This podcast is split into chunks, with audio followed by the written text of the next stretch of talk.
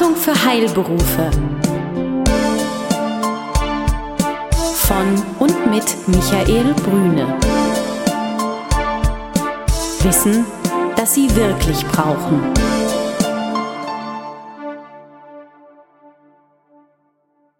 Guten Tag, meine Damen und Herren. Hier ist wieder der Newsletter und Podcast der Beratung für Heilberufe. Ich freue mich, dass Sie dabei sind und gemeinsam mit mir, Herr Dr. Schlegel, begrüßen. Wobei begrüßen ist fast nicht ganz richtig, weil wir ja bei Ihnen in der Mauerstraße sind, Herr Dr. Schlegel, in Berlin.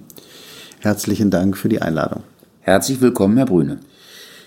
Wie immer spannende Themen rund um das Arbeitsrecht. Heute ist das Thema Minusstunden eins.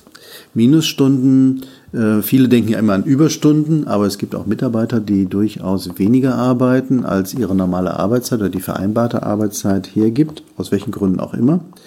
Jetzt stellt sich die Frage, was ist eine Minusstunde? Wie wird eine Minusstunde dokumentiert und wie kann ich eine Minusstunde wieder ausgleichen? Und gibt es überhaupt eine Minusstunde? Das ist vielleicht auch nochmal eine Frage. Ähm, also auch wieder ein spannendes Thema, Herr Dr. Schlegel. Vielleicht fangen wir mal an mit der Frage, gibt es eigentlich eine Minusstunde? Erschütternde Antwort. Grundsätzlich gibt es keine Minusstunden. Grundsätzlich, das heißt, es gibt vielleicht auch Ausnahmen, ja, dazu komme ich gleich, aber die, die Minusstunde, die dadurch entsteht, dass der Arbeitnehmer keine Arbeit hat. Oder besser gesagt, der Arbeitgeber hat für den Arbeitnehmer keine Arbeit. Dafür kann es unterschiedliche Gründe geben. In der Zahnarztpraxis sagt der Angstpatient ab und vielleicht auch äh, dann der, der nach diesem Patienten den Termin gemacht hatte. Ähm, wenn ich da jetzt meine Mitarbeiterinnen ähm, ins Wartezimmer setze mit der Bunte, äh, damit sie sich etwas die Zeit versüßen, dann sind das keine Minusstunden, sondern dann zählt das wie Arbeitszeit, weil das Risiko der Arbeitsauslastung trägt der Arbeitgeber. Das äh, ist erstmal der bittere Grundsatz. Äh, an sich, wenn man das etwas anders formuliert, die echte Minusstunde, die der Arbeitsrechtler auch als echte Minusstunde anerkennt, heißt ähm, anders beschrieben unentschuldigtes Fehlen des Arbeitnehmers, also krank sein ohne Nachweis der Arbeitsunfähigkeit beispielsweise oder einfach nicht zur Arbeit erscheinen. Ja, das sind, wenn man das so ausdrücken will, Minusstunden, sprich Stunden, die der Arbeitgeber nicht zu vergüten hat dieser Fall, den Sie gerade skizziert haben, ein Patient kommt nicht, ein zweiter auch nicht, ähm, und ich bitte meine Arbeitnehmer dann nach Hause zu gehen, also nicht im Wartezimmer zu warten, sondern vielleicht drei Stunden vorher äh, den Arbeitsplatz zu verlassen und Freizeit zu genießen. Wären das dann Minusstunden? Nein, auch nicht. Auch, auch das sind keine Minusstunden. Ich weiß, dass es in der Praxis häufig anders gehandhabt wird und da gilt der Grundsatz, der allgemein bekannte, wo kein Kläger, da kein Richter und hm, da, da wird es auch keinen großen Einwand geben, wenn sich Arbeitnehmer und Arbeitgeber verständigen. Die Arbeit wird nachgeholt, aber eine solche Pflicht zur Nachholung kennt das Arbeitsrecht nicht. Das geschieht, wenn man so sagen möchte, auf freiwilliger Basis. Insbesondere setzt das die Freiwilligkeit auf Seiten des Arbeitnehmers voraus. Was ich aber durchaus tun kann, Sie korrigieren bitte, wenn Überstunden aufgelaufen sind, sagen wir mal in einem bestimmten Rahmen, im angemessenen Rahmen, sagen wir 10 Stunden, 15 Stunden, und ich bitte meinem Arbeitnehmer dann nach Hause zu gehen, weil die Arbeit ausgefallen ist, die kann ich dann verrechnen. Das wäre aber nicht die klassische Minusstunde, sondern eine Verrechnung der Überstunde korrekt und dagegen gibt es auch wenig Einwände. Ähm, das wird so ähm, gehen können äh, grundsätzlich und äh, von daher, das wäre auch, Sie haben es richtig gesagt, keine Minusstunde, sondern das Abfeiern von, von Plusstunden und äh, äh, da habe ich als Arbeitsrechtler gar keine Bedenken.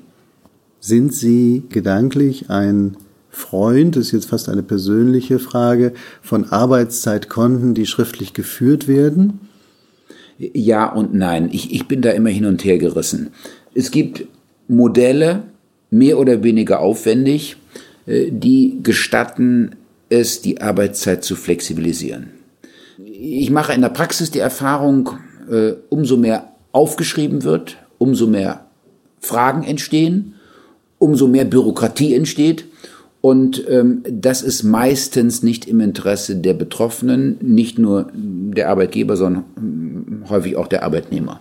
Äh, es gibt aber durchaus ähm, gängige, in der Praxis äh, angewendete, taugliche ähm, Modelle. Die muss man nicht Arbeitszeitkonto nennen. Also der Klassiker, um ein Stichwort mal in den Raum zu werfen, ist das Leitplankenmodell, so nenne ich's. Ich definiere eine regelmäßige wöchentliche Arbeitszeit und lasse dann Schwankungen nach oben und unten zu. Mein Rat wäre, wenn man ganz sicher gehen will, nicht mehr als 20 Prozent nach oben, nicht mehr als 20 Prozent nach unten. Äh, sprich, ich habe eine 40-Stunden-Woche, äh, dann kann ich nach Dienstplan einteilen, nach oben bis zu 48 Stunden und nach unten 32 Stunden, würde jeden Monat gleich viel Euro brutto zahlen, hätte aber eine zulässige arbeitsrechtlich ähm, auch äh, unbedenkliche Schwankungsbreite von 16 Stunden äh, immerhin in der Woche. Ich kann also den Dienstplan dadurch dann sehr, sehr flexibel gestalten. Was ich damit immer noch nicht hinbekomme, ist eben der eben erwähnte Angstpatient, äh, weil so dieses ganz kurzfristige Ausfallen, äh, das wäre immer noch ein Thema. Aber nochmal, da gilt der Grundsatz, wo kein Kläger, da kein Richter. Und da äh, merke ich auch in der Praxis, äh, gibt es kaum Probleme.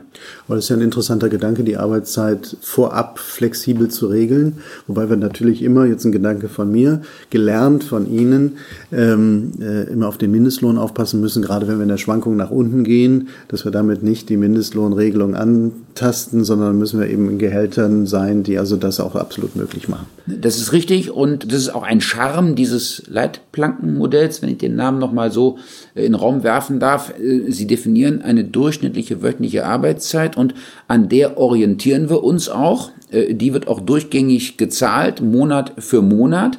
Das Mindestlohngesetz ist in dem Fall kein Hemmschuh, weil das Mindestlohngesetz selber auch Arbeitszeitkonten zulässt würde jetzt zu weit führen, aber wir müssen halt aufpassen, dass dort nicht allzu viel aufläuft auf diesem Konto.